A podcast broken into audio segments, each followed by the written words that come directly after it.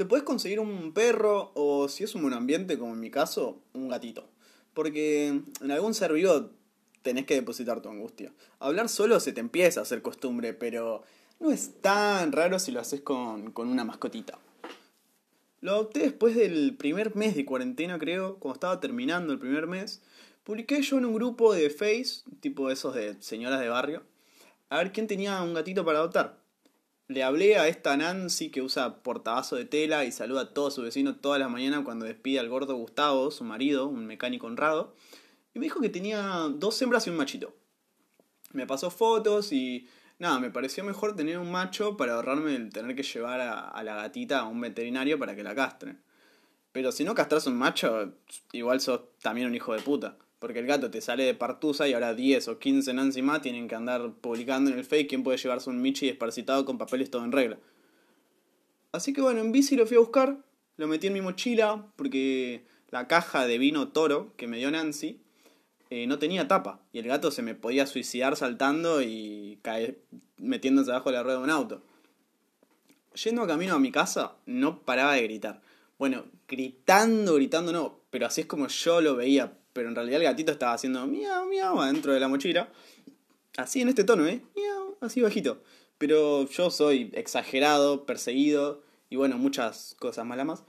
Por lo que percibía que todos en la calle me miraban y, que creían que estaba maltratando un gato. Entonces me comí la película fuerte y pensé que el del celular en el Clio rojo que paró en el semáforo me estaba grabando para escracharme en todos los grupos del Face posible diciendo que junto gatos para sacrificios macumba y recuperar a mi ex. Me pegué un cagazo. Hoy ya tiene tres meses tinta. Sí, tinta, es hembra. Nancy, un poquito colgado, un poquito nomás, parece se equivocó. Me dijo que podía cambiarlo igual sin problema. Pero va, dale, dale. Dale, Nancy. Ahí voy, ¿eh? Y me voy a, exponer de vuelta. Ja, ya ni, ni, no sé, ni tapándome la cara ni poniéndome una bolsa de papel en la cabeza, vuelvo. Aparte ya, ya está, ya me había encariñado. Si vos al gatito lo ves dormir adentro de tu casa, ya no hay marcha atrás. Que un animalito llegue a tu casa hace muy poco y se sienta lo suficiente como, para dormirse cerca tuyo o en tus brazos, ya está, ya se instaló en tus recuerdos, no lo vas a olvidar. Y lo más difícil es que toma un tiempo, pero un tiempo muy largo, dejar de sentirte una porquería cuando tenés que retarlo. Pero queda tranquilo, después de la quinta o sexta lloradita de culpa, se te pasa.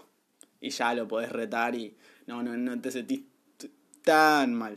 Al menos que le pises la cola ahí sos, el, sos una verga, sos, pero las ganas de llorar que te dan. pero bueno, ahí está Tinta. Una caprichosa, obvio, pero se, se ganó mi, mi, respeto ante todo. Porque un gato no es como un perro. El perro es, es, es como que te pertenece, se siente como que te pertenece. Se, te sentís su amo. El gato no, el gato es, es, es tu compañía, o sea, es, es tu roomie. O sea, e, está ahí, pero no paga alquiler. Y así termina.